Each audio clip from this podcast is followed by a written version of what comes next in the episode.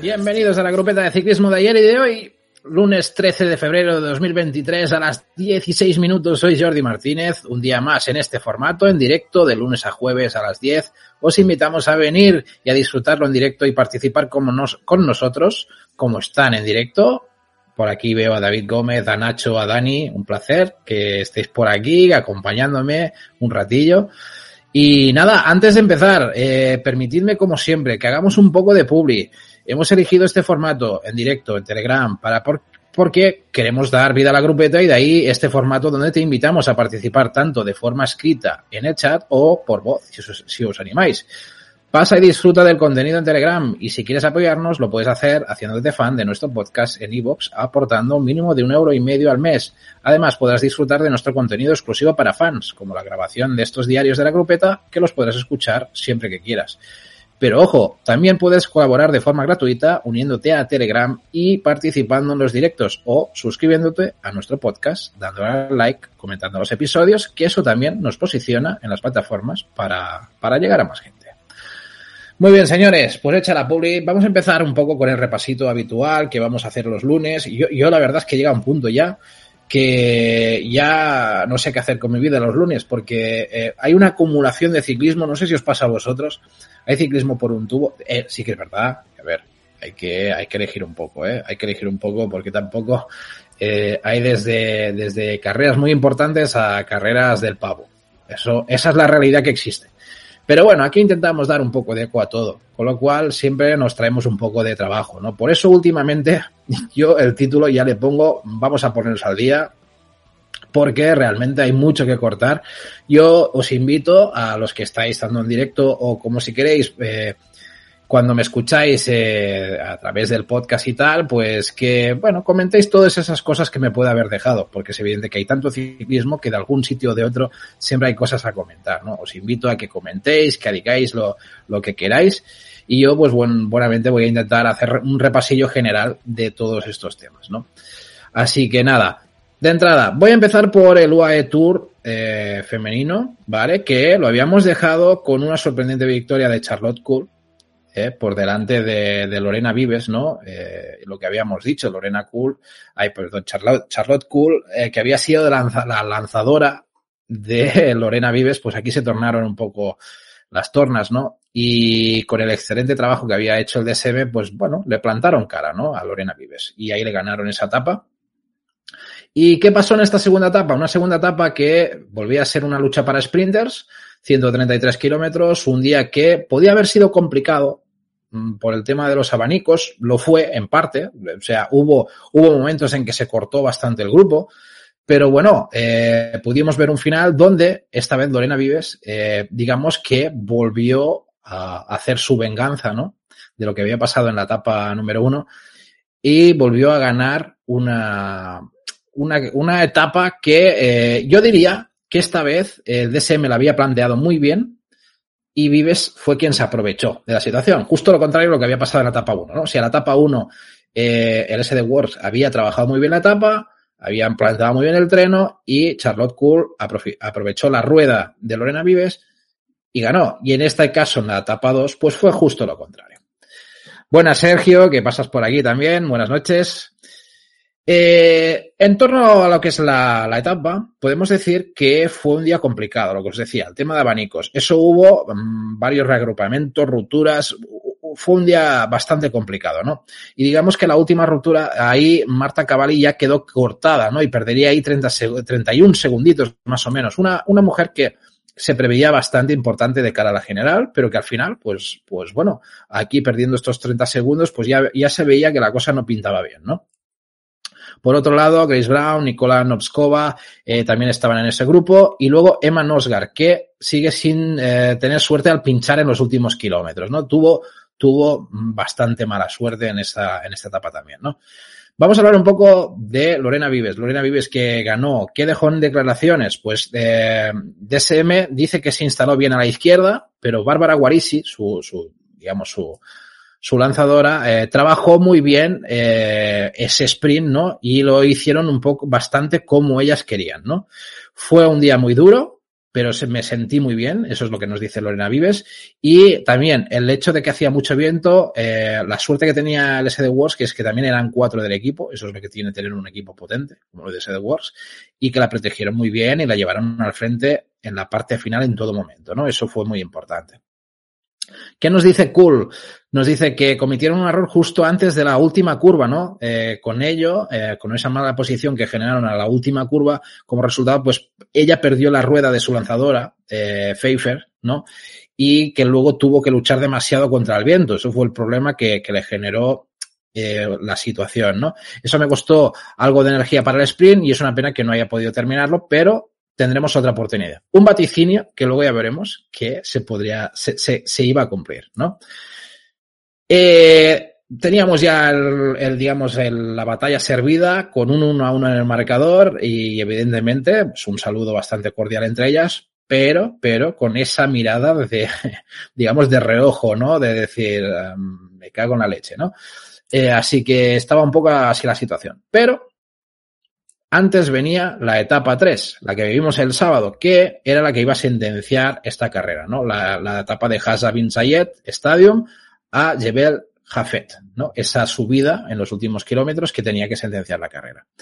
Y ahí llegamos en el, en el momento en que el Trek, básicamente, eh, puso, puso un ritmo eh, espectacular que acabó rompiendo todo el pelotón, concretamente Gaia Realini, fue la, la, la, gran protagonista de todo, porque empezó a marcar ritmo para Elisa Longo Borghini y, y literalmente se cargaron a todo el pelotón. Y eso fue pues el típico dueto de dos mujeres del mismo equipo que al final pues, pues consiguieron ganar, eh, abrazadas las dos en meta. Y ahí, pues bueno, ahora vamos a hablar un poco de todo lo que sucedió, lo que se ha hablado, todas estas historias. Eh, literalmente, Elisa Longo Borghini aquí se puede decir que entró junto a Gaia Realini, primero y segunda, y luego ya fue tercera Silvia Pérsico a un minuto once segundos. O sea que ahí ya prácticamente sentenciaron la carrera a falta de una etapa que era prácticamente llana, o sea que la situación estaba eh, ya, digamos, bastante sentenciada ¿no? con esta carrera, o sea, con esta etapa.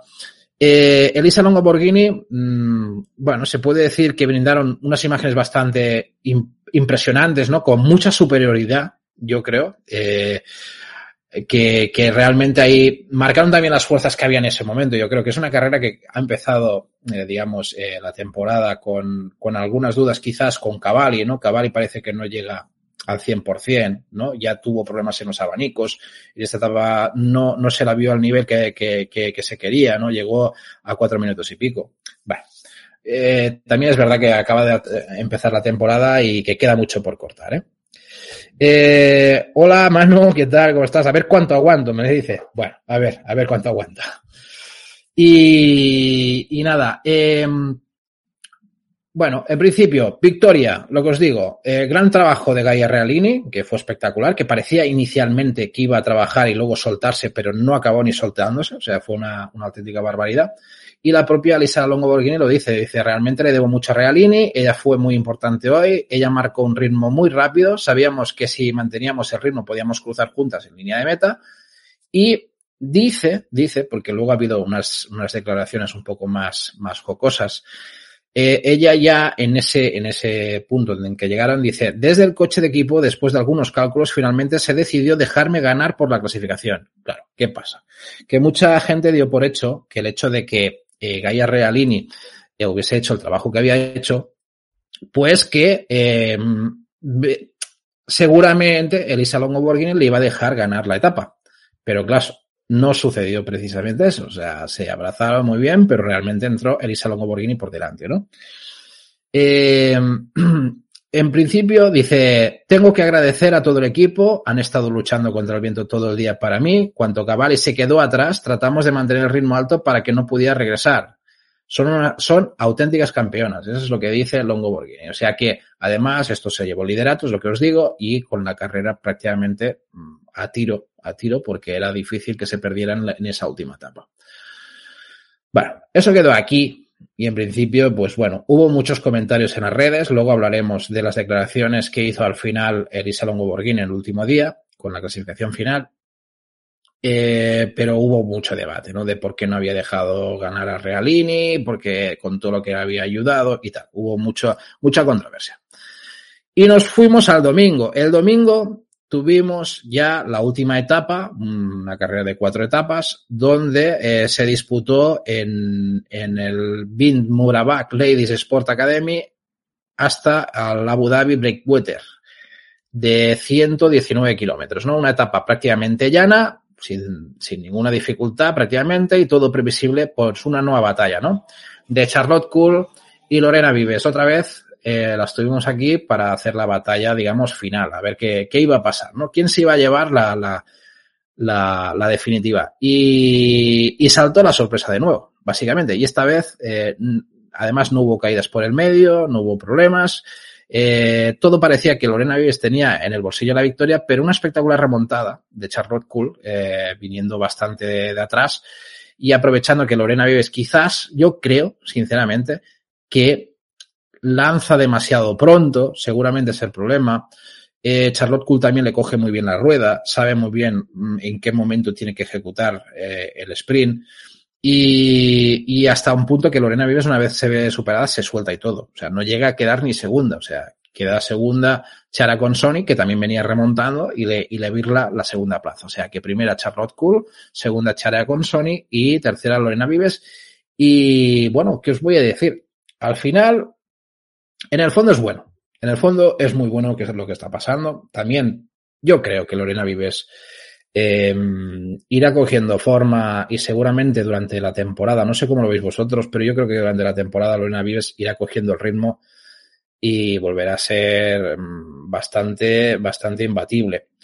El tema, ¿cuál es? Que para mí es muy bueno lo que está pasando porque Charlotte Cool aparte de ser una buena sprinter, que es evidente que lo está demostrando y tener un gran nivel ahora mismo, eh, creo que aprovecha también una cualidad muy buena que es la del equipo, porque el Team de SEM eh, está haciendo un arranque de temporada muy bueno y además está demostrando ser un treno como Dios manda. O sea, un equipo muy bien trabajado. Y cuidado, y no solo en, en la parte, digamos, de sprinters, porque también tuvieron eh, un buen papel con, con Esme eh, Peppercam, ¿no? Cuando estuvo a rueda de las Trek, que, que, es de las que aguantó más la rueda de las Trek en la etapa 3, ¿vale? De Lisa y de, de, de y Realini.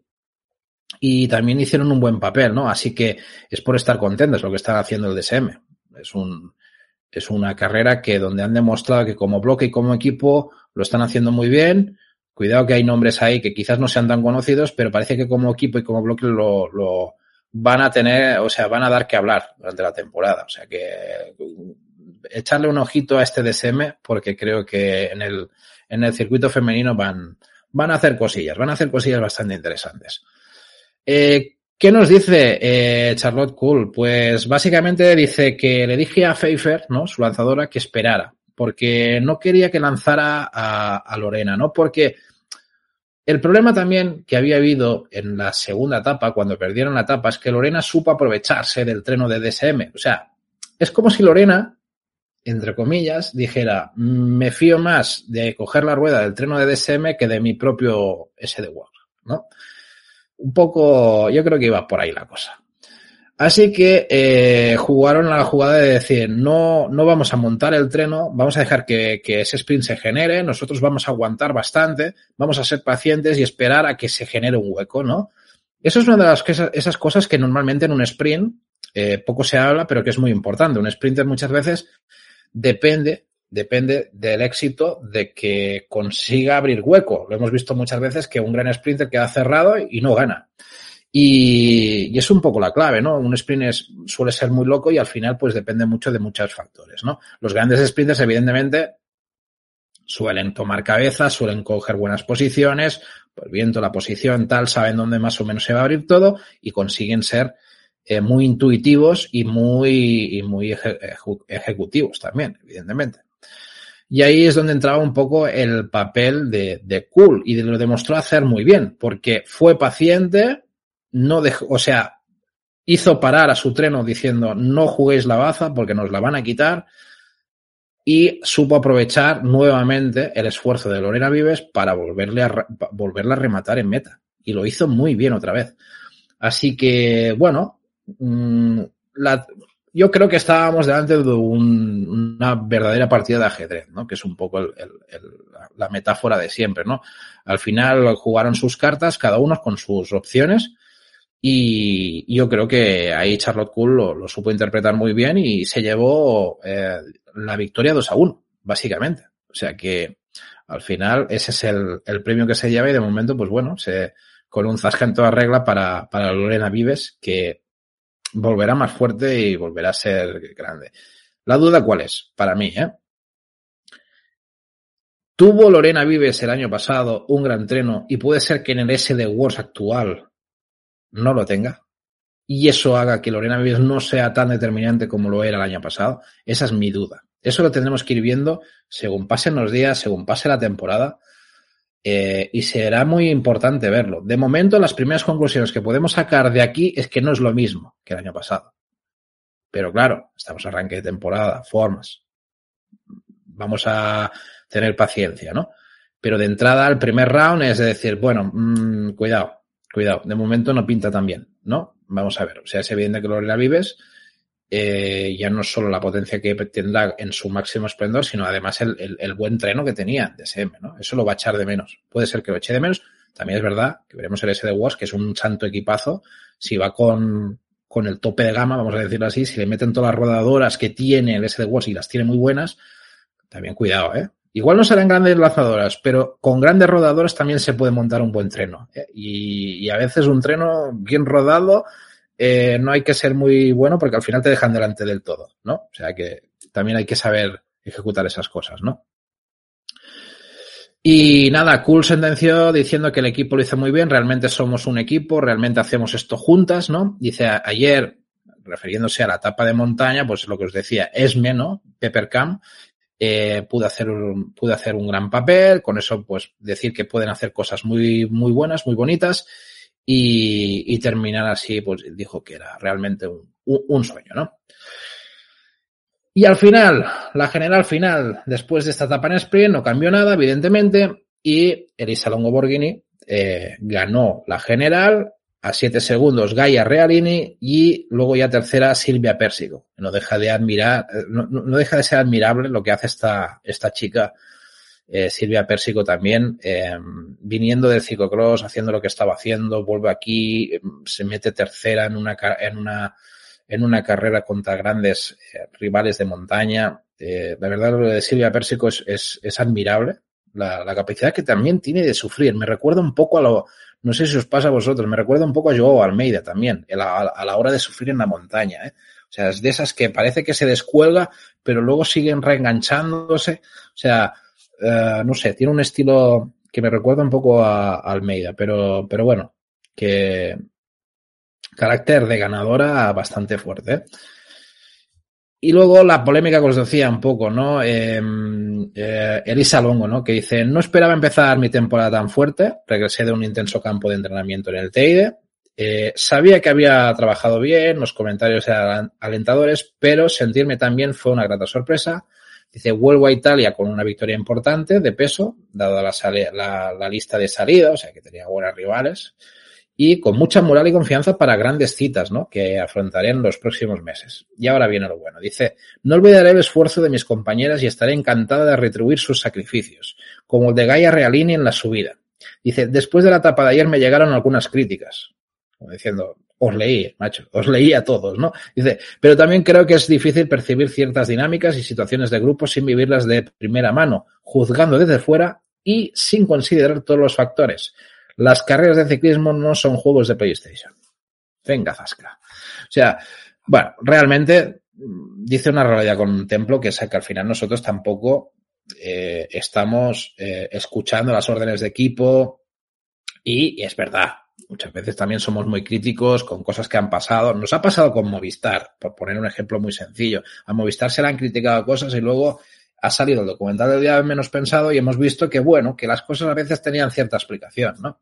Y, y yo creo que al final, pues, pues bueno, nos tenemos que quedar que, que si Trek decidió que eso fuera de esta manera, pues sería por algún motivo y al final, pues nada, tampoco Elisa Longoborghini no creo que tuviera ninguna imposición sobre Gaia Realini, ¿no? O sea que, que bueno.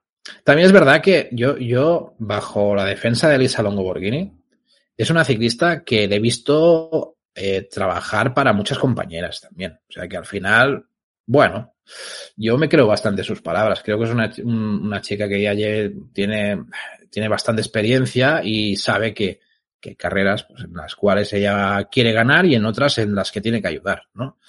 Y, y al final el ciclismo femenino yo creo que hay, hay pocos casos ¿eh? que no se de eso dentro de los equipos. Yo creo que se ayudan bastante, salvo que haya alguien, una líder muy marcada, ¿no? Yo qué sé, por ejemplo, ponernos un ejemplo. A la Big Van Bleuten, que es una gran trabajadora cuando eh, normalmente la veo más um, haciendo un buen trabajo cuando está en la selección, ¿no? Porque ahí hay talento y hay tal. Y quizás en Movistar le toque más ser ella la líder siempre, ¿no? Eh, es, es más difícil que pueda ayudar a otras a ganar una carrera, ¿no? Porque falta Igual ahora con Nipper, con, con eh, eh, puede, puede cambiar un poco la cosa y puede haber algunas cooperaciones siendo la última temporada de Van Bleuten. No sé, puede, puede ser que pase, ¿no? Pero siendo una referencia tan clara, pues, pues es más difícil también que hagan ese papel y que, y, y que no sigue, no sea, terminen siendo simplemente pues siempre las ganadoras de, del equipo, ¿no? Las líderes. Pero bueno, eh, yo creo que hemos tenido un UAE Tour femenino bastante, bastante interesante. Se han podido ya ver cosillas, algunas de las grandes aspirantes a, grandes cosas, Lomo Borghini. Nos ha faltado Cavalli, ¿no? Eh, Liane Lipper, bueno, en montaña sufrió, sufrió un poco. Eh, supongo que tampoco es un terreno que ahora mismo, bueno, eh, entiendo yo que hay mejores, ¿no? Y en este, y, y, en el pico de forma que debe estar, pues tampoco no está en el mejor momento. Pero bueno, poco a poco. Yo, eh, en principio, empecé la carrera con las, las bonificaciones y luego, pues, eh, en la tercera se, se diluyó y no terminó de, de conseguir, creo que, el resultado que ella quería. Pero bueno, estamos inicio de temporada, iremos viendo. Eh, yo no tengo ninguna, ninguna duda que Liane Lipper, en, quizás en terrenos más clasicómanos, ardeneros, es un, es un buen perfil, es un buen perfil. En montaña, montaña ya no, no lo tengo tan claro. Eso ya los más expertos del ciclismo femenino me diréis, pero, pero yo creo que es más un perfil artenero y que puede ser interesante en ese sentido. Y luego, a ver, más cosillas. El viernes empezamos con la Muscat Classic. Muscat Classic, una carrera así más para clasicómenos, eh, una carrera bastante entretenida, eh, que fue la carrera de un día previa al Tour de Oman. Y, ahí, nada, mucha lucha, varios intentos en los kilómetros finales, bastante lucha final, aunque no se pudo romper eh, el grupo de los mejores y al final pues llegaron prácticamente 30, 30, unos 30 y pico ciclistas por ahí donde se jugaron la victoria. Y vimos esa victoria de, bueno, una sorpresa bastante agradable, ¿no? Que desde el inicio de temporada, que es Jente Biersman del Arkea, eh, que, que, bueno, que ganó un sprint, digamos, de potencia ahí con, con, con ese grupo se, se, seleccionado de treinta y pico unidades, lo que os digo. Y, y a ver, un Gente Biermans que llevaba seis años en el World Tour, no había hecho ningún top cuatro o cinco por ahí, ¿no? En ese, en ese inicio de temporada. Venía de hacer un segundo en la clásica comunidad valenciana, que ya venía pintando maneras, y se lleva esta Muscat Classic, ¿no? Que, que bueno, eh, recordad que es un fichaje que viene del Israel, donde estuvo ahí tres añitos, y que, bueno, el Arkea es otro de esos ejemplos, ¿no? Que está consiguiendo un poco como Intermarché, ¿no? Cogiendo ciertos talentos y consiguiendo sacarles bastante rendimiento, ¿no? De, de los ciclistas. Yo, yo creo que es otro de los equipos que hay que apuntar que está haciendo las cosas bien. También es otro equipo que también ha subido el World Tour. O sea que yo creo que la base del éxito de estos equipos para mantenerse en el World Tour va a ser un poco eso, ¿no? Sa sacar petróleo donde otros no han sabido sacar. Y eso es interesante, ¿no? Eh, dice bastante de estos equipos y de momento la cosa, eh, bueno, pinta bien y son equipos a, a, fijarse, ¿no? De los ciclistas que tienen porque suelen eh, rascar bastantes cosillas. El Gente Biermans, ¿qué nos dice? Dice, dije de antemano que esta es mi carrera y todo el equipo trabajó duro para mí. Eso es una cosa que Arkea ya vimos el año pasado también. Arkea ya estuvo trabajando cuando tuvo ese momento de que si los puntos, que si todas las historias, eh, ya estuvieron, eh, digamos, eh, trabajando para hombres concretos. Sabían quién iba bien para cada carrera y solían eh, apoyar a ese hombre para ir a esa carrera. Y eso es algo bastante interesante. Digamos que es un equipo que más allá de tener dos o tres líderes, es capaz de adaptar cada carrera en función de las características del ciclista y el momento de forma. Y eso es bastante interesante. ¿eh? Por, eso, por eso yo creo que sacan petróleo donde otros no son capaces. También nos dice Biermans, me gané esa confianza después de la segunda parte del año, del año pasado. Eh, este equipo cree en mí. Primero fue mi segundo en la clásica de Comunidad Valenciana, que lo hizo por detrás de Arnaud Delis. Cuidado, no, no, no tenía un más rival, con lo cual ese segundo tiene bastante mérito. Y aquí viene su fantástica victoria. Bueno, quizás con, bueno, estaba por ahí Ulisi, eh, pero por norma general, pues bueno, en Jordi Warlock, Andrea Vendrame, ¿no? Que fue tercero, Francesco Busato, que tampoco no, está nada mal este chaval del Intermarche, Maxim Mangils, que va sacando la cabeza también con el Loto, ¿no? Eran un poco los hombres. Estaba Ruggier Adrià, séptimo, estuvo Carlos Verona también en ese grupo. Bueno, faltaban también hombres quizás un poco más rápidos o más de más nivel, ¿no? Pero, pero bueno, que es una buena victoria que se lleva Biermans y que no está, no está nada mal. Eh, ¿Cuál es la clave un poco del éxito de Biermans, no? Dice creer, eso es lo importante. Había, había tantos nombres en el Israel, ¿no? Que, que seguí sacrificándome día a día, ¿no? Eso es un poco lo de los tres años que estuvo en el Israel, saca un poco esas conclusiones. Dice, ahora en Arkea me eligieron para estar entre los top, el, el, top 10, ¿no? Carreras de este, de este tipo, ¿no? Conseguir así estar entre las 10 primeras posiciones y ahí estarán un poco sus oportunidades dentro del equipo, ¿no? Seleccionar este tipo de carreras. Y, y bueno, que, que, se va feliz, ¿no? Después de lo de Valencia y lo de, y lo de aquí, pues se va, se va bastante feliz. La final de la Muscat Classic no fue fácil. Eh, dice, tenía dos compañeros más conmigo en la subida, con Michael Ries y Anthony de la Place. Eh, conseguimos colarnos en un grupo de 25 hombres y ahí, pues, bueno, eh, Anthony hizo un lanzamiento bastante, bastante bueno. Eh, se puso a rueda de Jordi Warlock, ahí se encerraron un poco y luego él, eh, hubo un parón, digamos, en esa llegada y ahí quedó suficiente eh, hueco para que pudiera meter ese sprint de 200 metros más o menos, que en el cual pues ya nadie consigue coger la rueda de, de Biermens y, y, ganó la, la etapa, ¿no? Dedica su victoria a, su suegro que había fallecido justo el año pasado, ¿no? Y, y, y, que él se queda con las palabras de que decía que creía en él y que podía ganar una carrera y ahí pues se la dedica, ¿no? Un poco por, por él, ¿no? Bonita, bonita dedicación. Y, y luego, eh, Jordi Warlock, ¿qué nos dijo? Pues por un lado, eh, súper bonito para mí. Creo que me hubiera gustado ganar eh, su primera victoria para el equipo. Siempre estuvo en el primer grupo, pero al límite. Siempre estuvo bastante forzadillo. Jordi Warlock ahí. Era un final bastante duro para él, pero aguantó. Y cuando vio que estaba entre los diez primeros, pues bueno, probó, probó y lo intentó y estuvo a punto de cazar. O sea que no estuvo mal.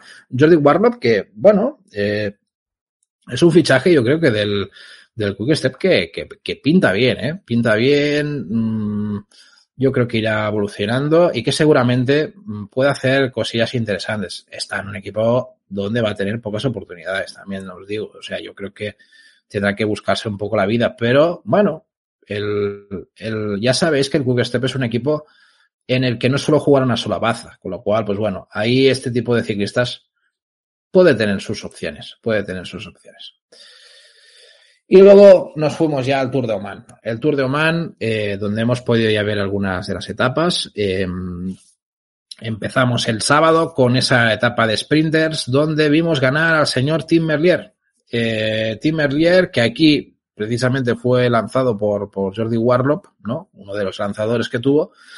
Y, bueno, en principio un sprint bastante, bastante largo, donde, donde quedó segundo David Decker, tercero Axel Single, que lo habíais elegido muchos en la Copa en Ruta, eh, Axel Single, y, aquí sacó un buen resultado.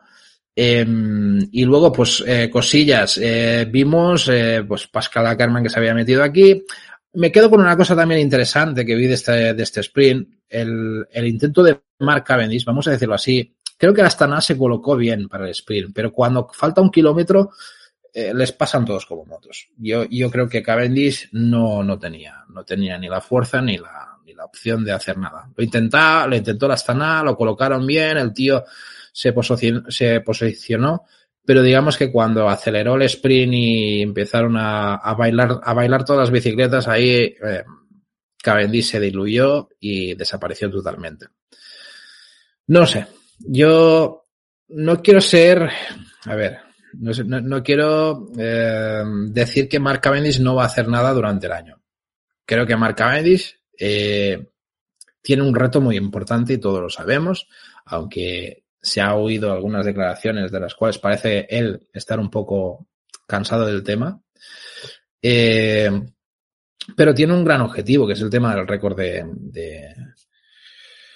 el récord del Tour, ¿no? Así que mmm, tendremos que, que, ver a ver qué pasa, cómo evoluciona. Evidentemente tienen un trabajo muy importante por delante el Astana, lo tienen complicado, lo están intentando. Yo creo que el Astana también estos días lo que está probando es de trabajar mucho los trenos para para ponerse al día. Es, no sé si tenía el mejor equipo para montar el treno Cavendish aquí en Oman, pero lo intentaron. Y además era la única opción que tenían también. Esta etapa eh, es un poco lo que nos dijo David también en el semanal, ¿no? Que eh, a qué venía Cavendish al, tour, Tour de Oman, ¿no? Básicamente, pues un poco como Merlier. ¿no? O sea, venían a disputar una etapa porque al final el resto del Tour de Oman es bastante montañoso y al final tampoco no, no van a tener muchas más opciones. Con lo cual, pues bueno, en este primer intento no hemos visto una gran versión de Cavendish y por el otro contrario, por el lado contrario, pues sí hemos visto pues ya la primera que se lleva a Tim Merlier entrando por la puerta grande con el, con el, Quick Step y, bueno, un, un, buen sprint. El que de momento también le está costando, le está costando bastante es Max Hunter, ¿eh? Max Hunter parece que el tema de Max Hunter eh, poco a poco, ¿no? O sea, es como que quizás hemos lanzado muchas campanas al vuelo sobre Max Hunter, yo me incluyo, cuidado, ya sabéis que yo en las críticas también me pongo, o sea, no, no hace falta, no, no pasa nada. Yo Mm, en base al año pasado, eh, he hablado bastante de Max Canter y la, las sensaciones que he tenido sobre él y que, y que lo de Gaviria podía tapar un poco las opciones y tal. Es evidente que ahora podría decir, alguien podría decirme, oye, pero joder, hemos empezado la temporada y Max Canter va, no va tan bien como estabais hablando, ¿no? Es obvio, es obvio, ¿no? Max Canter eh, debería estar un peldaño más por encima y de momento no está empezando la temporada demasiado bien. Gaviria ha tenido la suerte de empezar muy bien y luego ya veremos, luego ya veremos también. Eh, veremos la, la, otra carrera donde ha participado Gaviria que tampoco ha tenido gran, gran, eh, gran éxito tampoco en el sprint. Bueno, a ver, yo creo que al final también la base de todo es, es, es el trabajo de equipo en el fondo, en el, sprint, ¿no? Hay que rematar, pero también hay que tener un buen acercamiento, un buen trabajo de sprint y al final, pues bueno, Movistar eso lo va a sufrir, lo va a sufrir tanto con Gaviria como con Max Canter. Y al final dependerá un poco del talento de uno, de uno y de otro que estén mejor o menos en forma para sacar también más buenos resultados, ¿no? El treno lo van a intentar, pero hay trenos, hay otros trenos muy potentes también, con los que luchas, ¿no? Y cuando te enfrentas, por ejemplo, en este, que estaba el Quick Step eh, lanzando a Merlier, pues no es fácil, no es fácil luchar contra este tipo de trenos. Tim Merlier, que saca, sacó esta, lo que os decía, sacó esta primera victoria para el Quick Step. Y, y nada, eh, ¿qué nos dice el bueno de Tim Merlier? Pues uno siempre quiere ganar para el equipo lo más rápido posible, ya había ganado el ciclocross, pero ahora también en carretera, y eso es más importante. Esto es muy importante para el equipo. Dice, fue una etapa lenta, eh, por lo que todos estaban frescos, ¿no? Y eso, pues, dificultó mantener la posición. Eso es verdad. Una, una etapa tranquila hace que un sprint, pues, todo el mundo va al 100% y se mete mucha gente. Eso también, la cantidad de gente también es muy importante. Cuando hay etapas estas tan tranquilas, pues ahí hay Dios y su padre metido en el sprint. Y también, aparte de peligroso, pues hace que sea más difícil encontrar un hueco y, y bueno, es lo que hay. Eh, de entrada dice que perdió a Bar, a, a Bar Van perdón, Bert Van Lerberge, que era su, entrada, su hombre de referencia para iniciar el, el sprint, ¿no? Eh, antes de la última curva lo consiguió enlazar de nuevo rápidamente y ahí ya dio la señal a Jordi Warlock que inició el sprint de lanzamiento, ¿no? y eh, dice que empezó un poco demasiado pronto, pero por suerte fue suficiente para ganar, ¿no? Lo pudo mantener el sprint y eh, sacó un buen sprint. Yo creo que ahí, precisamente, esos son de esos detalles que hacen em, que, por ejemplo, tú, ah, tú, si lanzas demasiado pronto, claro, te viene un, un Cavendish en plena forma y bien, y bien lanzado por un tren y te, te, te revienta, te revienta, porque sabe coger el momento, sabe el sprinter como toca y ahí te revienta. Y en este caso, pues bueno, es lo que tiene el inicio de temporada, ¿no? Que, que incluso el, eh, Tim Merlier, admitiendo que había lanzado demasiado pronto, pues consigue llevarse un sprint donde todo el mundo pues ya va con la, bueno, va con las fuerzas aún mm, por pulir, digamos, por, por, por, por estar en forma, ¿no? Y eso es lo que hace que, que se lleve Tim Merlier este sprint, ¿no? Incluso con el, con el fallo. Luego nos fuimos el domingo, donde tuvimos esta etapa también que salía de Muscat, ¿no? Eh, y que terminaba en Cuarayat, eh, 174 kilómetros, con un final que, bueno, picaba bastante para arriba, ¿no? Ese final que tenía 2,6 kilómetros al 7%, eh, y que ahí tuvimos una grata sorpresa, la verdad. Buenas noches, Albaracas, que saludas por aquí en el chat. Eh, grata sorpresa con esa victoria de Jesús Herrada. La verdad es que el Cofidis lo, lo trabajó muy bien al final y Jesús Herrada eh, sentencia ese final de una forma bastante, bastante contundente. Bastante contundente y, y bueno, consigue otra victoria española. ¿Os acordáis cuando hace poco hablábamos que nos faltaban victorias españolas y que no se ganaba y que tal y que cual? Precisamente Jesús Herrada fue uno de los que ayudó también a romper un poco esa racha pues, pues ahora estamos en un momento que, que parece que las cosas pues, van cambiando y que hombres como Jesús Herrada, pues bueno, eh, vuelve a ganar eh, y, además lo hace de una manera bastante contundente, ¿no? Eh, contra buenos rivales, además. Em, bueno, es un, un, una gran victoria, de verdad. Hay que, hay que estar contento. Jesús Herrada dice, me siento muy bien, estoy muy contento con esta victoria. Tenemos un, un equipo en buena forma en este Tour de Oman. Hoy el final me ha ido bien y el equipo ha hecho un gran trabajo. Al final eh, lo di todo para conseguir esa victoria y, por mí y por el equipo. ¿no? Dice, conocía un poco el final y había participado aquí en 2019, por lo que es una verdadera satisfacción ganar. Logramos nuestro primer objetivo con una victoria de etapa, eso ya que se lleva el Cofidis como gran objetivo para el equipo. Y, y ahora día a día, ¿no? Eh, defender el mayor de la general el mayor tiempo posible. Eso ya ya veremos que se les ha complicado un poco. Eh, Terry Marichal, director deportivo, hace un poco de análisis de todo lo que sucedió, ¿no? Para ganar esa etapa. Dice, dice fue el, el primer final cuesta arriba en el Tour de Oman, eh, difícil, ¿no? Este año, que hay bastante terreno. Teníamos la carta de Jesús para jugar y también la de Axel, ¿no? Que ayer hizo un buen puesto, pero no estábamos seguros de que pudiera superar, ¿no? Eh, las dificultades del día. Axel Single.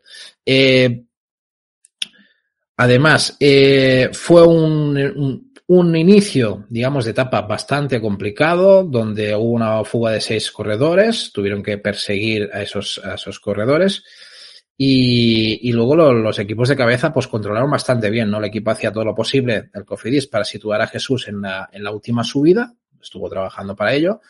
Bor además provocó un ataque y Remy eh, Rochas eh, hizo el trabajo para preparar el escenario para Jesús, eh, que hizo un gran trabajo, y había dicho esta mañana que atacaría 200 metros si podía, ¿no? Eso era lo que les había comentado Jesús, y salió bien, ganó, y además Remy también pudo quedar séptimo, con lo cual un buen resultado para el Cofidis eh, que se llevó de, esta etapa, ¿no?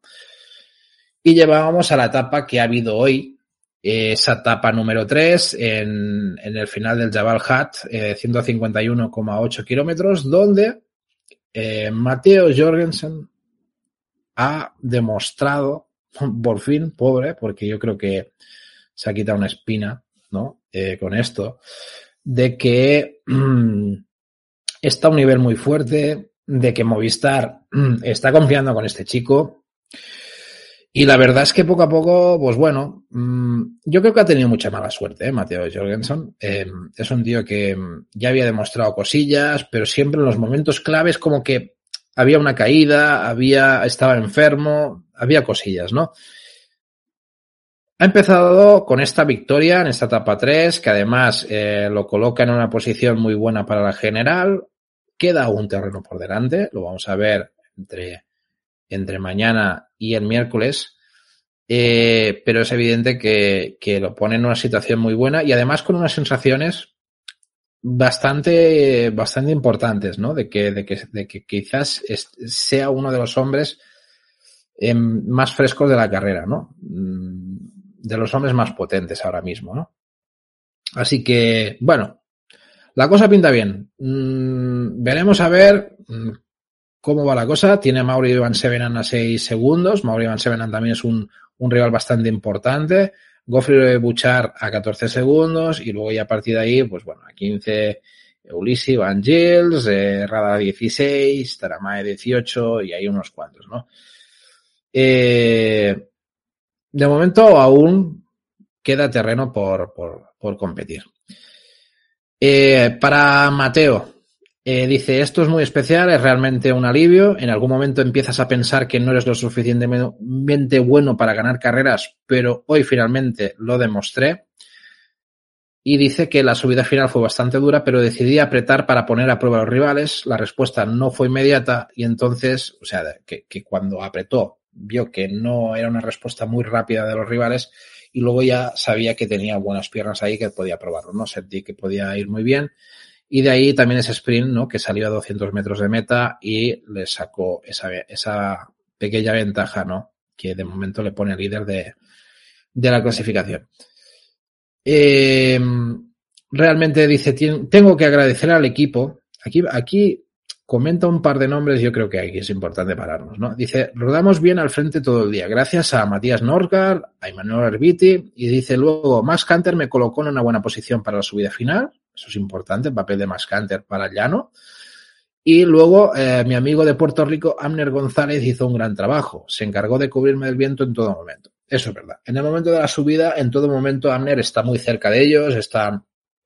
Eh, de hecho, yo me, me estuve fijando y en la subida se veía por la parte izquierda Jorgensen con, con dos Movistars más, uno era Amner, y le tenía muy bien protegido en todo momento. Y, y la verdad es que hicieron un gran papel. Eh, creo que Movistar, y bueno, lo están comentando otros medios, lo he escuchado en varios sitios, eh, es evidente que Movistar está haciendo un gran papel. Yo creo que todos estamos bastante contentos con el papel que está haciendo Movistar. Hay, hay que decir las cosas tal como son. Eh, el año pasado le dimos candela, le dimos candela. Eh, creo que la candela eh, al final ha, hecho que esto haga un giro de rumbo todo. No quiero meter mérito al hecho de que se haya criticado Movistar. Y cuidado, y separo también el que utiliza la crítica para hacer daño y el que utiliza la crítica para decir lo que no se veía bien, para decir, oye, se puede hacer mejor, ¿no? Yo creo que hay que diferenciar esa parte. Creo que la mayoría de medios que yo he escuchado y nosotros mismos cuando hemos hablado lo hemos intentado hacer desde la parte constructiva, lo hemos intentado hacer, decir, oye, hostia, ¿por qué se hace así? ¿Por qué no se puede hacer de otra forma, no? Y dentro, de, evidentemente, siempre dentro de la ignorancia que tenemos nosotros de todo lo que se cuece dentro del equipo. Pero es evidente que aunque fuéramos unos ignorantes de todo lo que sucedía dentro del equipo, aunque la mayoría de nosotros no tengamos el ciclismo suficiente para entender lo que se mueve dentro de un equipo profesional, también hay que ver que hay cosas que han cambiado que son bastante evidentes para pensar que se necesitaba una hostia a tiempo. Esa es la sensación que nos, nos llevamos una vez viste este arranque de temporada de Movistar, porque estamos viendo ya no es por el hecho de que saque resultados, sino cómo se están sacando estos resultados y sobre todo qué piezas se están moviendo dentro de Movistar. Venimos de un equipo donde parecía que solo había uno, dos, tres líderes y que todo se basaba en esos líderes y que todo se basaba en unas generales y unas carreras en concreto. Ahora de golpe porrazo nos estamos dando cuenta que vemos en, en, los kilómetros finales a bloques de dos o tres Movistar, trabajando para un tío, eh, estamos viendo a, a tíos como Mateo Jorgensen. Eh, estamos viendo eh, Rubén Guerreiro que acaba de aterrizar, Gaviria que está haciendo, lo, empezó muy, haciendo muy bien, pero sobre todo esa base, la base que nombra, por ejemplo, en este caso, el trabajazo que está haciendo Norsgaard. Eh, el hecho de que Max Canter eh, también trabaje de esa forma, ver a González ahí metido, cosa que no vimos en los dos últimos años. ¿Les faltaba nivel a estos ciclistas? Esa es la pregunta que yo lanzo. ¿Les faltaba nivel a estos ciclistas de Movistar para que hace dos años no estuvieran haciendo lo que están haciendo ahora? Yo creo que la respuesta es no. Tengo la sensación de que este equipo también se ha liberado y ha dejado que esto, estos talentos fluyan. Esa es la sensación que tengo yo y yo no tengo ni puta idea. Seguramente alguien, alguien del equipo o alguien tal me escucha esto y diga, tío, tú no tienes ni puta idea. Ya, ya. Pero da toda esa sensación de que este talento ahora mismo está fluyendo. Y la sensación que daba hace un año o dos es que este talento no fluía. Este talento estaba como coaccionado o de alguna forma, no coaccionado, pero sí como parado, como, como diciendo, tranquilos, ahora no os toca, ¿no? Eh, de momento vamos a trabajar todos para este. Y parece que ahora es como hay una perspectiva distinta, es la sensación que da, ¿eh? Y no sé, opinad lo que queráis, dejadlo en comentarios, no sé qué pensáis vosotros, pero yo tengo esa sensación en base al Movistar que estoy viendo, mucho más liberado, mucho más eh, intentando mm, competirlo todo lo que se pueda, no solo pensando en el tour de aquí a tres meses. O sea, eh, a eso voy, ¿no? O sea que es como que parece que han aprendido un poco a utilizar todas sus piezas, a 30 ciclistas, no a, no a 5. ¿Sabes? Es un poco por donde voy, ¿no? Y, y, no a tener miedo a, a, utilizar a Amner González o a utilizar a Norsgaard o a, o a utilizar a Canter. No tener ese miedo, ¿no? Porque son, porque son jóvenes y a uno les toca. No, no, no. O sea, yo creo que están, tengo esa sensación de que están aprendiendo a utilizar estas piezas y es interesante que, que sea así, aparte de por, por, por lo que fluyen estos ciclistas y lo que pueden llegar a ser, porque, a ver, yo creo que Matías Norsgaard eh, es un ciclista muy eh, infravalorado dentro del equipo y hace un curro de, de, de, trabajo espectacular, porque además tiene una planta acojonante el tío. Pero luego ya te coges Mateo Jorgensen, que te gana esta etapa, pero es que ya venía apuntando a que, a que había sensaciones de que Mateo Jorgensen es un tío que para generales puede hacer cosas. Ya no voy a hablar de grandes vueltas, sino de vueltas, de vueltas de siete días. O sea, es un tío que creo que puede hacer cosas y hay que dejarle fluir, hay que dejar ver hasta dónde llega, ¿no? No, no meterlo de segundo con Enric más por si acaso. No, no, no. Dale carreras. A ver qué pasa, ¿no? Ya Pachivila, en este arranque de temporada, ya habló de que Mateo Jorgensen este año iba a tener oportunidades. Y, ahí ya se nota el cambio. Ahí ya se nota el cambio y la buena fe que tiene el equipo de, de intentarlo, ¿no? Y por eso es de aplaudir, por eso es de aplaudir. ¿eh? Aunque suene un poco a crítica lo que estoy diciendo respecto al año pasado, pero es que realmente lo, importante es aplaudir lo que, lo que se está intentando este año, la sensación que nos está dando a la mayoría, ¿no? Es un poco la cosa. Bueno, lo dicho, eh, Jorgensen tiene por delante estas etapas, no quiero gafarlo, así que le queda sobre todo eh, la etapa final del Green Mountain, que va a ser la más decisiva lo vamos a ver, luego hacemos un poco de previa. Y, nada, eh, a ver qué pasa, a ver qué pasa con, con ese Tour de Man. Y luego, el sábado tuvimos la vuelta a la región de Murcia. Eh, a ver, victoria de Ben Turner.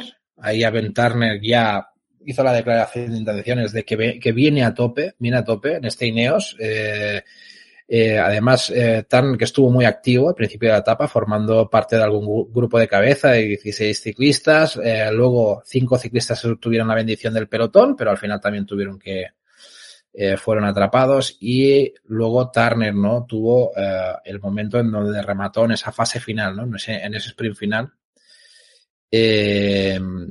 ¿Y qué es, qué, digamos, cuál es la clave de esta carrera? La clave de esta carrera es prácticamente dos cosillas. Una, el motivo, el, por causas de las nevadas, el Alto del Collado Bermejo se retiró de la, de la, digamos, de la carrera y eso provocó, pues, pues que, bueno, se fuera sustituido por el, por la cola del caballo de una cota de menos entidad y que al final, pues bueno, cambió totalmente lo que es el perfil de la carrera y al final, pues, hubo mucha crítica sobre el final, que si no era adecuado para el grupo que había llegado, pero evidentemente con todo el cambio, no es por justificarlo, pero es lo que hay. Al final es, es un final que era, que era muy estrecho para el grupo que llegó y era complicado, era, era complicado. Se vio una imagen un poco peligrosa o muy, muy saturada, ¿no? De muchos ciclistas en, poco espacio. Y, fue lo que fue y hubo bastantes críticas, pero bueno, yo creo que eso al final con el con el alto del collado bermejo seguramente hubiese llegado a un grupo mucho más reducido y esa imagen pues, pues no hubiese dado tanto tanto que hablar. Yo creo que es un poco el tema, ¿no? Al final, pues nada, esa, ese victoria del sprint de Ventarre antes eh, Simon Clark, Jordi Meuns eh, y Valentín Madouas, entre ellos, ¿no? Mateo Trentin, que también era un hombre que apuntaba ahí que podía llevarse ese sprint final. Eh, también estaba Tim Wellens, bueno, un, buen grupito y al final se llevó una buena victoria. ¿eh? Ben Turner, Ben ojito con este tío porque creo que este tipo de etapas así o clásicas y tal eh, tiene muy buena planta. Eh, este tío yo creo que puede hacer cosas muy, muy interesantes también. ¿eh?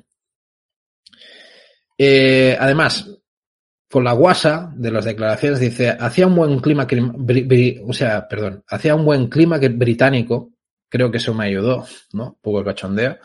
Eh, dice, los compañeros hicieron un gran trabajo, no sé qué decir, sin ellos no hubiera, no hubiera estado ni, ni cerca de ganar, ¿no? La verdad es que Ineos, ya lo venimos diciendo, tienen un, un buen equipo también bastante currante y, y yo creo que, que, bastante interesante. Dice, no quería quedarme encerrado, eh, después del reconocimiento de ayer sabía que tenía que empezar temprano, estaba en la, en la rueda derecha salí bien, las piernas también estaban bien, y dice, al final mi, mi radio eh, dejó de funcionar, así que no estaba seguro si la, cuál era la situación de carrera y dice, y, y, estaba un poco confundido, no sabía si había ganado o no, por eso no lo celebré, ¿no? Un poco de, de, de lo que había pasado, ¿no? Y dice, la vuelta de Murcia, bueno, pues al final, para él es su primera victoria de, su carrera y dice, ojalá no sea la última, es bueno tener una victoria en febrero y dice, veamos qué trae el resto de temporada yo creo que trae cosas buenas, Ben. O sea, trae cosas buenas. Yo creo que sí. Pinta muy bien. Jesús Eguizaba dice, hola chicos, estoy de vuelta. Pues muy bien, pues encantado que estés por aquí de nuevo. Jesús, muchas gracias por pasarte.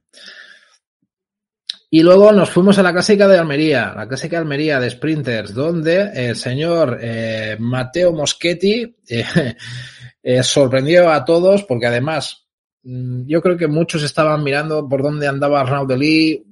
También teníamos otro ojo a Alexander Christoph, que venía montando el treno el 1X, que estaba muy bien colocado.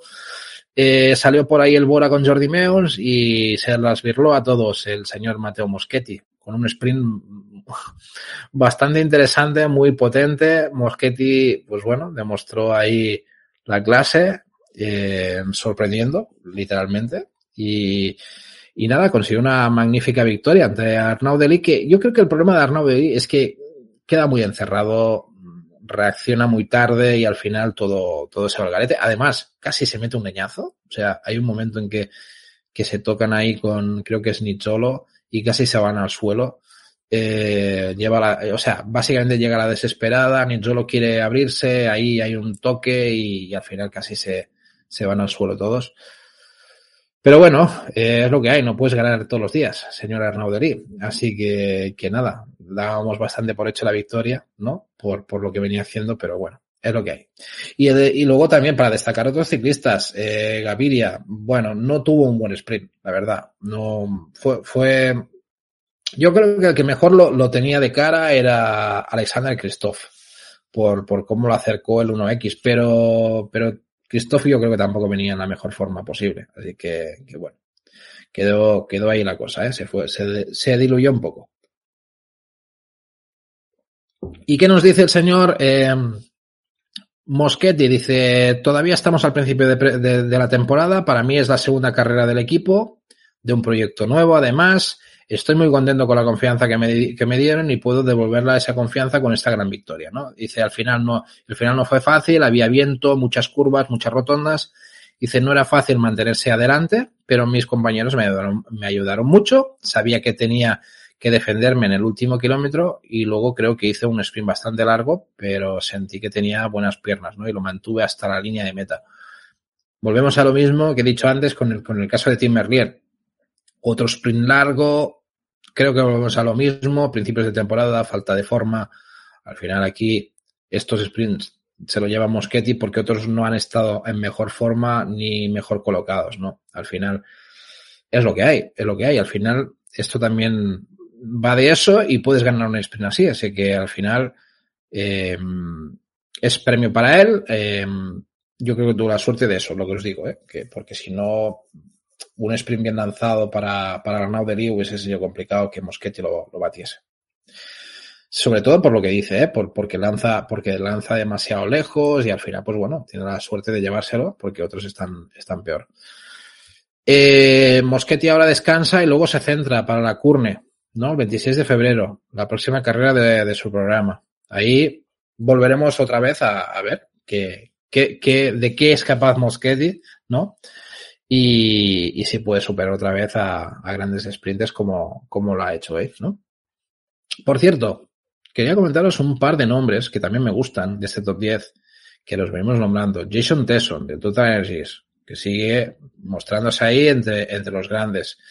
El, el papel de Max Walshet con el Cofidis no está nada mal, porque siempre es un tío que se coloca también en buenas posiciones. Y destacar también el de, el de Paul Penjoen, ¿no? Eh, del Grupama francés de Chile, que sigue sumando buenos puestos. Son nombres de estos que eh, no están en todas las quinielas, pero que, que, me gusta verlos por ahí, que últimamente pues están empezando bien. Y me gusta, lo que os digo, me gusta verlos por ahí en el top 10 y, y quería remarcarlos un poco. Y luego el domingo, la Figueira, Champions Classic, ¿no? Una, una etapa casi, bueno, para clasicómanos escaladores, ¿no? Eh, lo que pasa es que al final, pues bueno, un, un, final más de un grupo seleccionado, bastante, un grupito bastante grande al final, donde Casper Pedersen, ¿no? También se impone en Quick Step, eh, consiguiendo también una gran victoria para el equipo, eh, aterrizando en el equipo, así que, que rasca bien. Marish Vandenberg fue el que, entre comillas, lo lanza primero, lo intenta hacerlo largo como otras veces, pero Casper Pedersen le termina, le termina batiendo y le consigue superar a, en la parte final, ¿no? Destacable también eh, Rune Herregots, que poco a poco también va, va sumando la cabeza en las primeras posiciones del, del, pelotón y creo que es un tío también que ha sabido repescar Intermarché de, de equipos inferiores belgas y, y creo que también hay que tener en cuenta que poco a poco irás asomando la cabeza. Hemos visto Desfation, quinto también, con el Trek, uno de los nuevos fichajes, y, bueno, y Kobe Gossens. Kobe Gossens, que también décimo, ¿eh? nada mal también. Kobe Gossens aquí metido, ¿no? Y señores, nos vamos a la, a la Jaén Paraíso Interior. Eh, ¿Qué os puedo decir?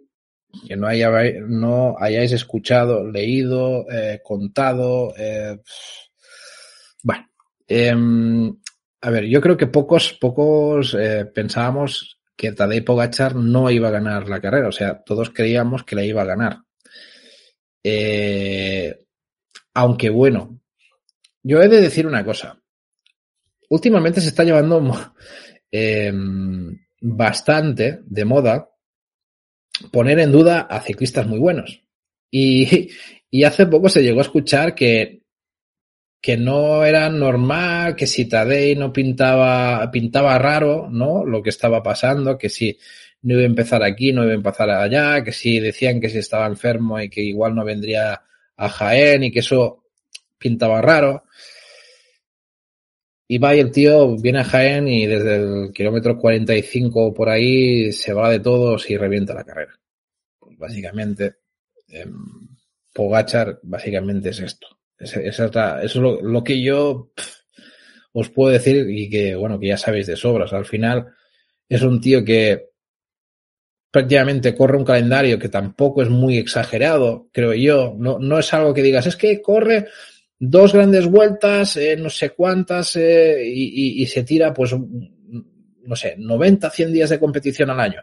No, no. O sea, además es un tío que selecciona muy bien su calendario y a donde va, va 100%.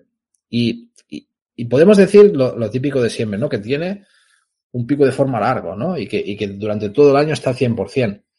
Pero también es verdad que sabe dosificar muy bien sus descansos entre carreras y carreras y que cuando va, va a ganar. No es el típico tío que corre las cosas por coger forma. O sea, eh, va a ganar. Y lo demuestra cada vez que sale. Yo creo que estamos ante un talento del ciclismo que no sé hasta qué punto tiene límite.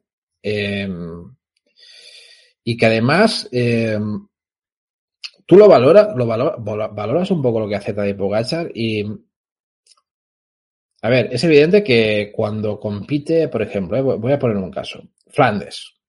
Nos vamos al Tour de Flandes. Eh, se supone que Tour de Flandes debería ser un terreno donde Tadej Pogacar no tendría nada que hacer contra Bud Van Aert, Mathieu Van Der Poel, ¿no? Debería de ser así, porque estamos ante grandes tíos que, se supone que el Tour de Flandes también lo tienen que dominar, ¿no? Eh, Mathieu Van Der Poel, Bud Van Aert. Pero, pero claro, ¿cómo tumbas a Pogachar? Porque es que Pogachar también tiene un motor espectacular y al final te, demuestra que es capaz de, ir a todos esos terrenos a ganar también. Yo creo que nos encontramos un poco en esa fase de que es difícil soltar a un tío como Tadej Pogachar o a la inversa, ¿no? Cuando, cuando son los grandes terrenos. Eh, no sé, yo he llegado a un punto que si Tadej Pogacar va evolucionando, me da miedo que se va a cargar incluso a estos, a estos chavales en el, en el, en el, en terrenos como Flandes. ¿eh? Es que me, me, da, me da miedo a eso. No sé si vosotros lo veis igual o no, pero es que cada vez da más miedo. Es que ha venido aquí Jaén, que sí, que faltaba mucha participación, lo tengo claro, pero, pero al que deja a 49 segundos es Ben Turner, que viene de hacer eh, un buen arranque, que os digo que pinta muy bien. A un Tim Wellens que suele arrancar muy bien las temporadas, que se viene que es su equipo y tal, pero, pero claro, los suelta, los suelta de una manera que, que...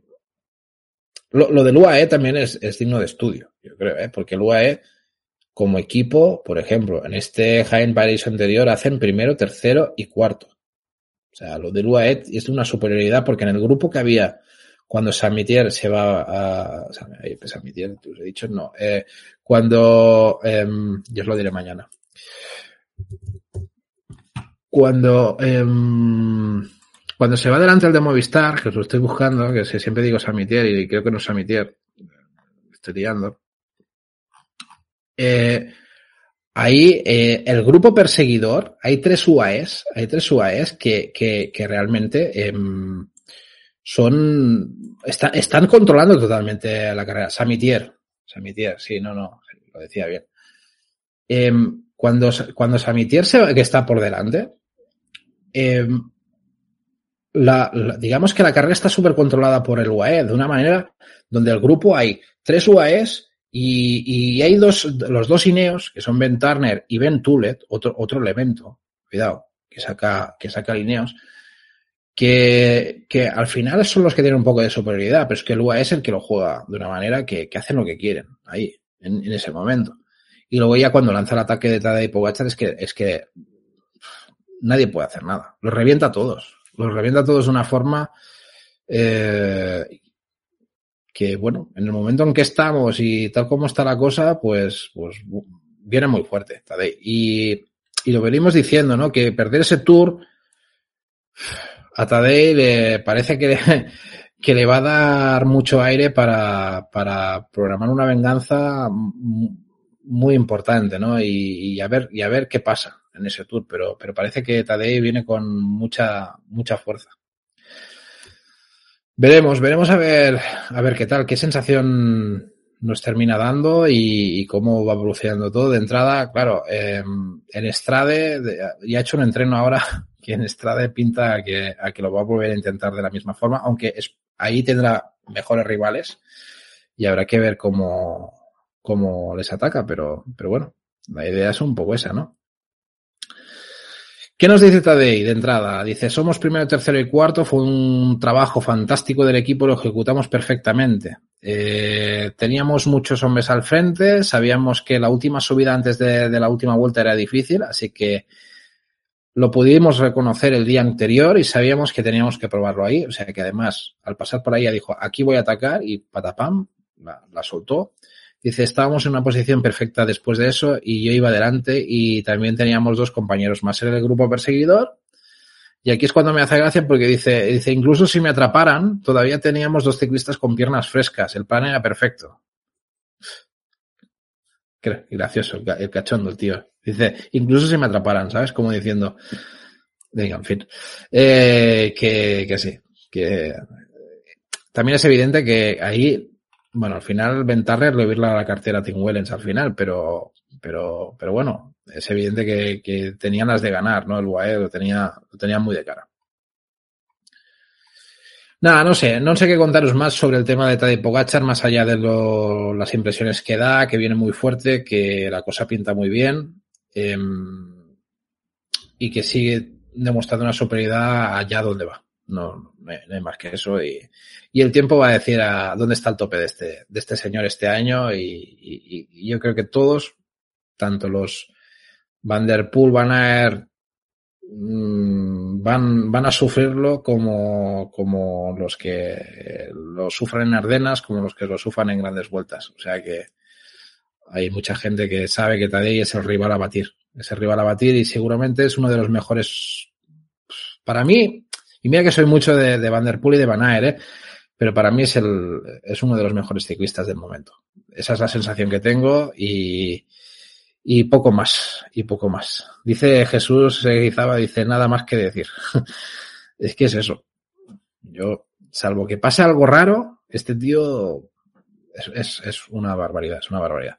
Lo veremos, lo veremos ahí, lo disfrutaremos. Hay que disfrutarlo, mucha temporada por delante, vamos a ver cuándo compitan entre ellos y a ver qué pasa y, que vengan todos en la mejor forma posible y que no pase nada raro. Eso es lo que lo que vamos a pedirle al ciclismo este año y a disfrutar, a disfrutar a tope, señores, porque al final, cuando vemos estas cosas, eh, lo único que nos, queda es eso, cruzar los dedos, que no pase nada y, disfrutar todo lo que podamos. Albaracas dice, es una apisonadora. Totalmente, totalmente. Yo, yo he apisonado bien, ¿eh? Apisonado bien esos, esos caminos de tierra. Los ha dejado llanitos, llanitos. Los ha dejado. Madre mía. Y con pinchazo incluido, es que además es lo más fuerte. Es que encima, después de, de todo lo que se va, pincha la rueda, cambia la bici, y aún les mete prácticamente un minuto. Sea, es que al final es lo que os digo, es tan, tan superior que es una auténtica borrada. En fin. Bueno, y luego, pues nada, vamos a ir eh, cerrando la parte de ruta también con lo que es la clásica de Almería femenina, donde Emily Fortin, pues bueno, eh, ganó la, digamos, esa primera edición de la clásica Almería femenina, eh, ganó escapándose en solitario en la parte final y completando con éxito, pues, pues esa fuga y la completó, su compatriota Alison Jackson, que quedó segunda lugar, y luego Florsten Mashkash, eh, de, de Movistar, que quedó tercera. Eh, bueno, volviendo a hacer un buen resultado. Cuarta también a Lenny Sierra, que, que, también ya, bueno, va sacando la cabeza. Lenny Sierra yo también creo que es una buena ciclista que este año puede sacar cosillas eh, y que va a dar un, un, un puntito más al equipo. Y nada, el viento en contra fue decisivo para que no hubiera escapadas en la primera parte de la carrera y para que no se rompiera demasiado en la, en la, en la subida de la mitad de la carrera, ¿no? Alvaracas nos dice, dice, si en el pinchazo les mete dos minutos. Y yo creo que sí, yo creo que sí. Yo creo que sí, en el pinchazo, eso, eso es un no parar. Eso es un no parar y un escandalazo. Yo también lo pienso. También lo pienso que lo de Pogachar eh, fue una, una auténtica barbaridad. Nada, repasillo rápido. Nacionales que ha habido estos días. Sudáfrica, lo ganó Esteban de Bon, del EF. El EF, cuidado con el EF que es especialista en ganar todos los, nacionales que puede. Lo, el, de Sudáfrica de Crono, perdón, no lo he especificado. Estefan de Bon, ¿no? Lo ganó eh, por delante de su compañero de equipo del desarrollo, Alan Heatherly, y eh, tercero fue Brandon Downs. Y luego, eh, Nueva Zelanda, la crono, también el viernes, Aaron Gate se lo ganó eh, a, a, George Bennett, ¿no? Que podemos decir que George Bennett lo perdió, prácticamente. Aaron Gate, a ver, es un ciclista también que poco a poco se está dejando ver cosillas y, y, y bueno, está en el Walton Eketis, que queda un poco ahí recluido, pero es un tío que le, le, le he visto, le he visto algunos buenos resultados y parece interesante. Y, y, luego el sábado las cronos de Uruguay la, se la lleva Eric Antonio Fagúndez, el fichaje del Burgos.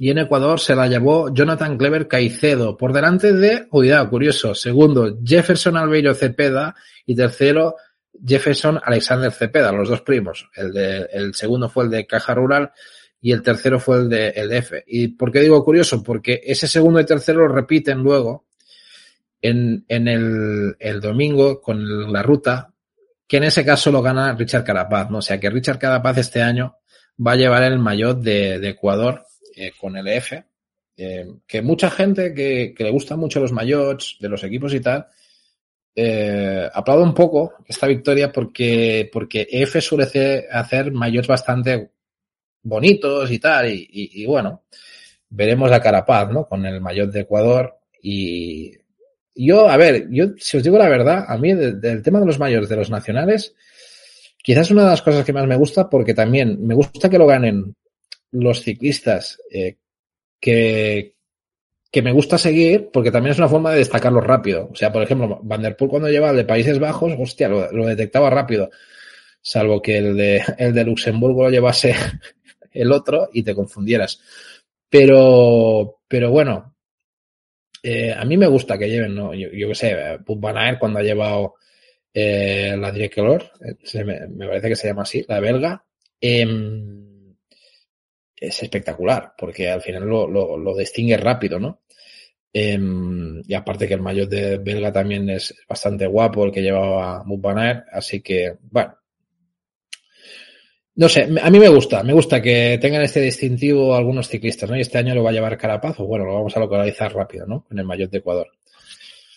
Y luego, a ver, más eh, nacionales. Sudáfrica, eh, Travis Stidman del Q36.5, otra victoria que se lleva el equipo. Recuerda que estos nacionales también dan puntos y también dan, bueno, algo de prestigio al equipo, ¿no?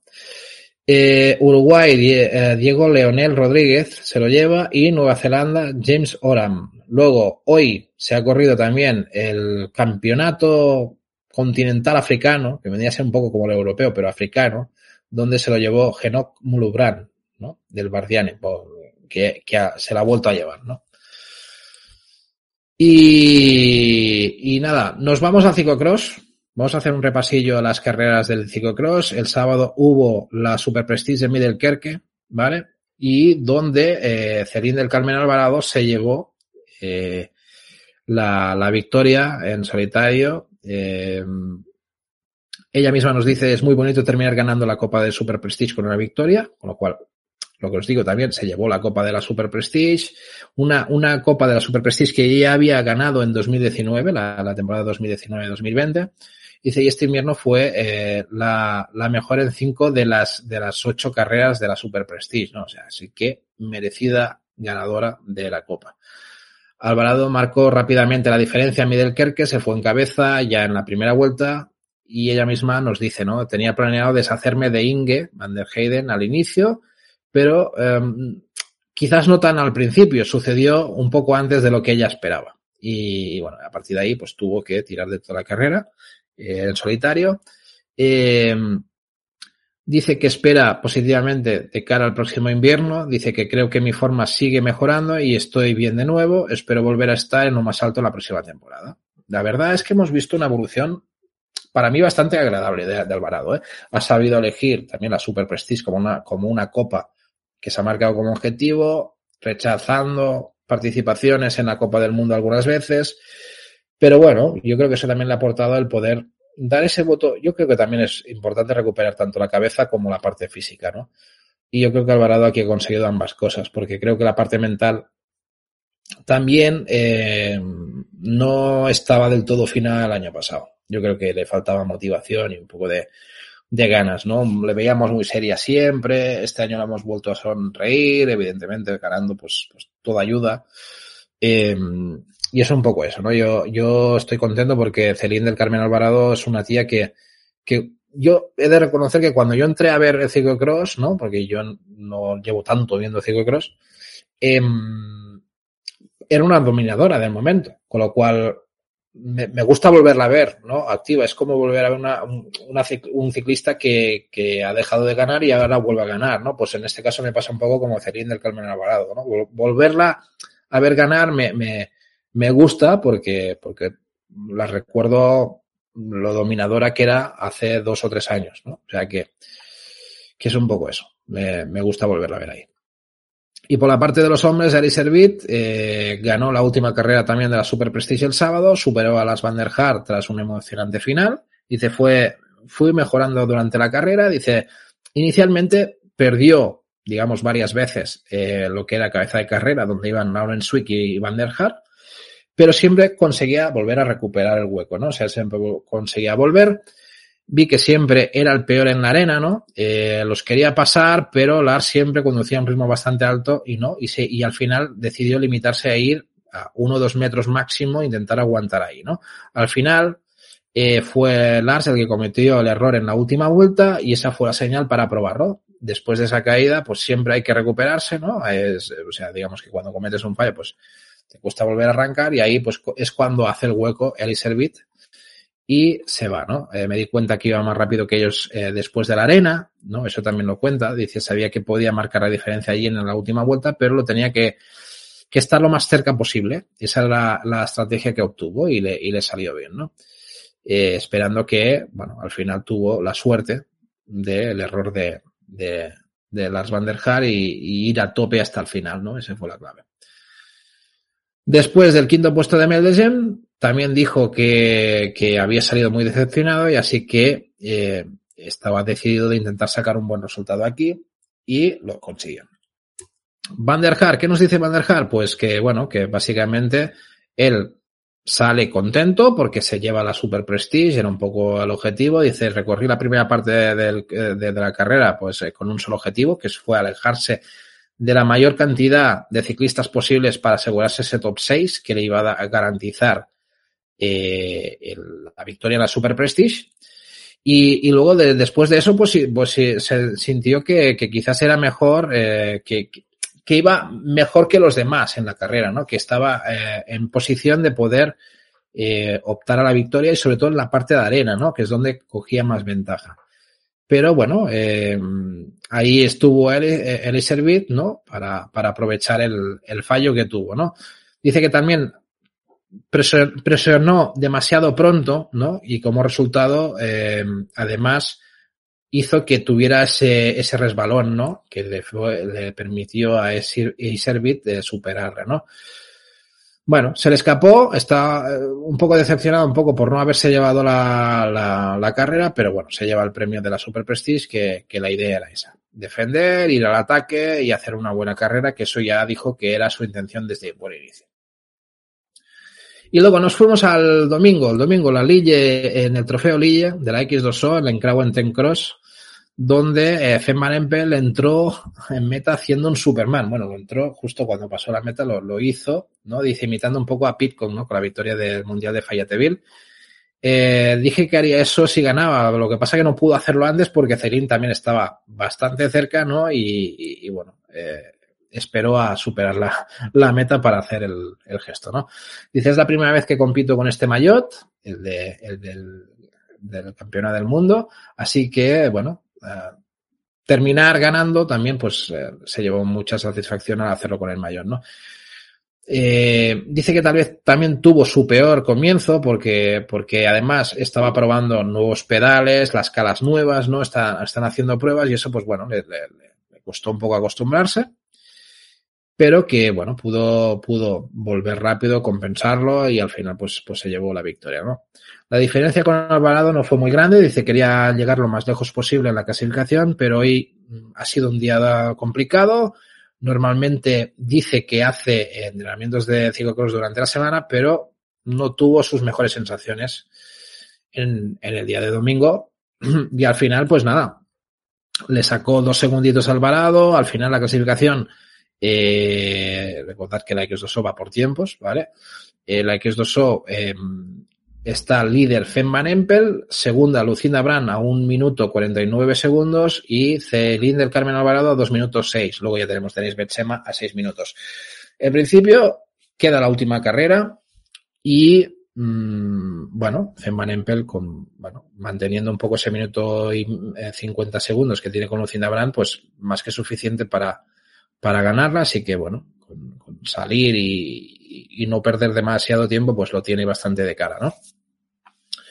Y luego, eh, nombres, eh, victoria de Lauren Swick eh, por delante de las Van der Haar, que volvió a ver cómo le virlaban una, una carrera este fin de semana. Eh, bueno, en principio también Lauren Swick ha conseguido seis carreras esta temporada en el trofeo de la con esta de la X2O de Lille. Eh, el líder de la Creran Freestad se, se, batió con las Van der Haar, ¿no? Y, y, bueno, dije que también creía que tenía el compañero ideal para, para irse, ¿no? Y para conseguir la ventaja que cogieron, ¿no? Dice, Lars también corrió para la clasificación general, era la, la idea, eh, creo que trabajamos bien juntos. Y dice, no fue fácil porque estuvimos al ataque desde el principio, eso hizo que fuera una carrera bastante larga, ¿no? Y dura. Al final, Swick presionó a Van der Haar y marcó la diferencia decisiva en la zona de tablas, ¿no? Eh, dice que Lars ahí no saltó y pude agarrarle ese segundo ahí, sabía que tenía que estar en cabeza y luego fui a tope a esta meta. Y eso le permitió llegar por delante y ganar, ¿no? Eh, también dice, no hablamos mucho, pero nos entendíamos, así que nos turnamos para liderar una, una vuelta y eso les dio la ventaja. Y, y, dice, para mí la victoria de hoy es la confirmación de una buena temporada, pero aún no ha terminado les queda la última X2O donde se tiene que decidir todo, ¿no? Eh, al final, Las Van der Haar, él también dice que en la última vuelta sabía dónde tenía que estar en la cabeza, pero le dejé pasar, ¿no? O sea, que ahí es donde él considera que cometió un poco el fallo, ¿no? Últimamente parece que me fallan los finales, no estaba peor que Lawrence, pero él fue un poco más rápido hacia el final, no tengo explicación para ello. Bueno, la explicación yo creo que te la, te la ha dado Lauren Sui con el tema de las tablas, ¿no? Yo creo que es un poco el, momento donde, donde falla las Van der Haar y ahí, sobre todo que vaya él por delante, ¿no? Ya no solo por el hecho que le saque un segundo las tablas, sino que vaya por delante y ahí le gana todo el terreno, ¿no? Es un poco la jugada. A ver, queda una carrera, tenemos a Elise Beat líder, un minuto 59 Lars Van der Haar, difícil, no imposible, pero ahí está la cosa. Es, es lo que hay. Luego ya terceros, Van Zorenhout a 9 minutos 23, que ahí ya no, ya no es, es, difícil de que, de que pueda conseguirlo. Bueno, pues nada, señores, eh, simplemente termino con la noticia de la retirada de Rohan Dennis, que va a dejar el, va a colgar la bicicleta al final de esta temporada. El australiano de 32 años del Jumbo Visma ya pues lo anunció con Instagram. Eh, ganó además el Tour de Rounder el mes pasado, con lo cual, bueno, pues se lleva un buen premio ya de entrada esta temporada, a ver qué va a pasar el resto del año, a ver con el Jumbo, si saca alguna cosita más. Eh, en ese Instagram, pues, eh, sobre todo dice gracias a Melissa por apoyarle a lo largo de su carrera deportiva, ¿no? Su mujer. Y, y con también con el tema de los dos hijos que tienen y tal. Y luego eh, dice, el ciclismo me ha dado mucho y le estaré eternamente agradecido. Todavía nos queda una larga temporada por delante, pero sin duda será mi última temporada como ciclista profesional. ¿no? Ese es el mensaje que deja el que llegó a ser campeón del mundo de contrarreloj 2018 de 2019. Un personaje muy curioso porque además es un tío que cuando le daba la gana lo daba todo y cuando no le daba la gana no ni corría, sí, no quería. O sea, hubo algún momento que incluso eh, creo que se negó a correr en algún momento, hubo, tuvo algunas controversias bastante interesantes, Rohan Dennis. Eh, pero nada, ahí está, un fenómeno donde los haya y, y en mayo va a cumplir 30, 33 años, con lo cual pues se va a retirar con 33 añitos y, y dice que también está abierto a nuevas aventuras. Veremos dónde y cuáles serán esas aventuras a partir de 2024. Esa es un poco la idea. Señores, mañana tenemos el Tour de Oman, eh, etapa 4, 194,2 eh, kilómetros, eh, de Iziki a Itiki Hills, ¿vale? Dos subidas en, en los últimos 10 kilómetros pueden dar mucha emoción esta etapa. Se esperan ataques desde esa penúltima subida de 2,5 kilómetros al 6,9% con el remate final de 1,6 de 1,6 kilómetros al 6,6%. Aunque bueno, la meta está a 800 metros después de coronar. Hay un, un pequeño llano después. Y luego, eh, el miércoles, y os la nombro porque mañana vamos a tener semanal y seguramente vamos a tocar varios temas, pero bueno, ya os digo que lo man, nos quedan mañana y el miércoles, donde volveríamos con la grupeta con, con el repaso de estas etapas también. Tendremos la quinta en Samail, eh, con la Jabal Al-Hadar, 152,2 eh, kilómetros con ese final al Green Mountain, ¿no? Que será sobre todo la etapa decisiva. Todo puede cambiar realmente en ese Green Mountain, 5,7 kilómetros al 10,5% en los dos últimos kilómetros por encima del 12%. En 2022, Jan Hill sentenció la carrera a su favor ahí, así que todo apunta a que eso eh, va por ahí. A ver si Jorgensen es capaz de aguantar de, y de, o de rematar ahí. Vamos a ver qué, qué tal. Y luego tendremos la primera etapa el miércoles de la Vuelta a Andalucía. Eh, de Puente Genave a Santiago de la Espada, 179 kilómetros, complicado inicio de carrera con casi 4.000 metros de desnivel de acumulado, la Vuelta a Andalucía lo tiene, suele empezar con etapas bastante fuertes.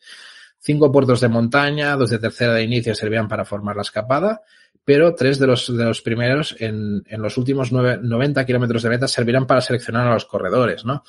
El último puerto, eh, Despierna Caballos, de 10,6 kilómetros al 5,8%, debería ser decisivo en la etapa. Se suben hasta 1.575 metros de altura y se corona a 7,4 kilómetros de meta con la bajada también eh, que puede ser decisiva. Previa eh, mañana en el semanal, vamos a hacer más completa, donde vamos a tener cinco etapas que suman muchos metros de desnivel, con una etapa inicial muy dura y una carrera para corredores muy fuertes a estas alturas de temporada. Si queréis más, más información sobre la Vuelta a Andalucía, estad atentos mañana con el semanal que lo tenemos en directo. Volta o Algarve, también el miércoles. Eh, en principio, etapa 1, Portimao Lagos, 200 kilómetros. Eh, también eh, una, una, etapa interesante para empezar esta vuelta al Algarve. Em, bueno, con un final que al final, pues, pues bastante llano, aunque hay las dificultades anteriores que pueden seleccionar bastante el grupo. Y, también tendréis la, la, previa en el semanal, 795 kilómetros repartidos en cinco etapas, incluidos una contrarreloj individual, Además de la contrarreloj individual, eh, habrá dos etapas en final de cuesta arriba y dos etapas previsiblemente para velocistas, ¿no? Eh, y nos dice David Gómez que estará en la Copa en Ruta la Vuelta a Andalucía. Que estad atentos también a la Copa en Ruta. Y antes de irnos, la sala de prensa, vamos a leer un mensaje que nos dejó Manu. Dice, hola familia, yo creo que hace años también se hacía la Super Prestige en Igorre. ¿Vale? Eh, Hemos estado mirando, ¿no? Por, para, por, también por ilustrarnos, ¿no? Un poco la información, eh, Manu, sobre el tema de Igorre, porque, claro, ya, os, yo ya te digo, tú, Manu, llevas más tiempo eh, con el tema de, del ciclocross y, y tal, ¿no? Y bueno, estuve mirando a ver eh, más o menos dónde se corría. Y luego lo que me di cuenta es una cosa, que en Igorre eh, fue 11 veces sede de la Copa del Mundo aunque no lo fue de la Super Prestige, al menos, cuidado, eh, revisando yo los datos que hemos visto en, eh, Cyclocross 24. La última vez eh, que se corrió en Igorre fue la temporada 2011-2012 con victoria de, eh, de, Kevin Powers, pero también eh, ha visto ganar a hombres importantes, Igorre, como Niels Albert, Jenek Stibar, Sven Nys, Bar, Bar Wellens y, además en sus inicios a Daniele Pontoni o Paul Herriers, eh, que fue el primero, ¿no? Y Gorre se disputó en la Copa del Mundo entre el 93 y el 95, en el 2001 y entre el 2005 y el 2011. Esos fueron los años que Igorre fue parte de la Copa del Mundo, o sea, que tienen una buena historia. Y muchos de los que llevan tiempo en el ciclocross, pues la, seguramente la recordarán.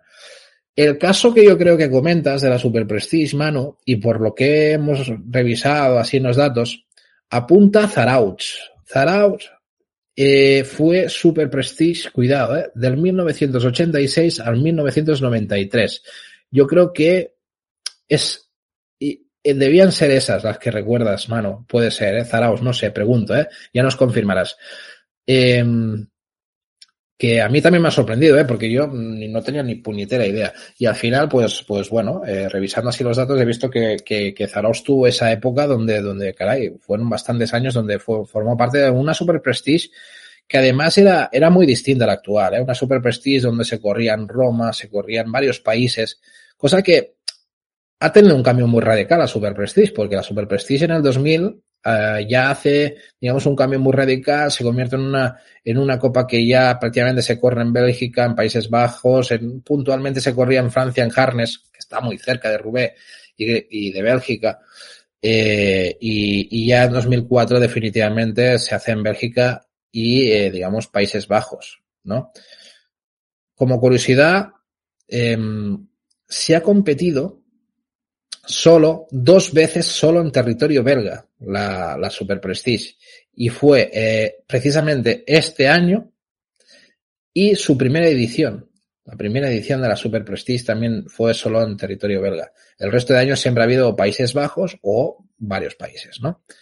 Además que es una, bueno, eh, la que sí que es completamente belga siempre desde que se ha hecho es la X2O, la actual X2O, que os recuerdo que también ha tenido varios nombres, la Gazette An, uh, Antwerpen, la Bospot Bank o la DW, uh, DVV Bersekeringen, que esa es la que yo recuerdo que competíais David Gómez y compañía de Cime, de Cime Spain, que cuando os veía diciendo, ¿qué hacen estos locos eligiéndose en, un, en una cosa que se llama ciclocross?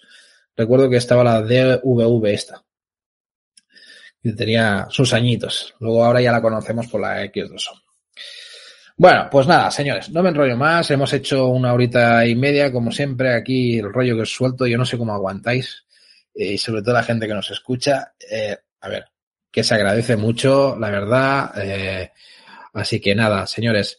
Hasta aquí el programa de hoy. Un saludo a todos los que habéis estado por aquí. Gracias a Luis, a Jesús Eguizábal, a Albaracas, a Roy, a Sergio, a David Gómez por aguantarme por aquí.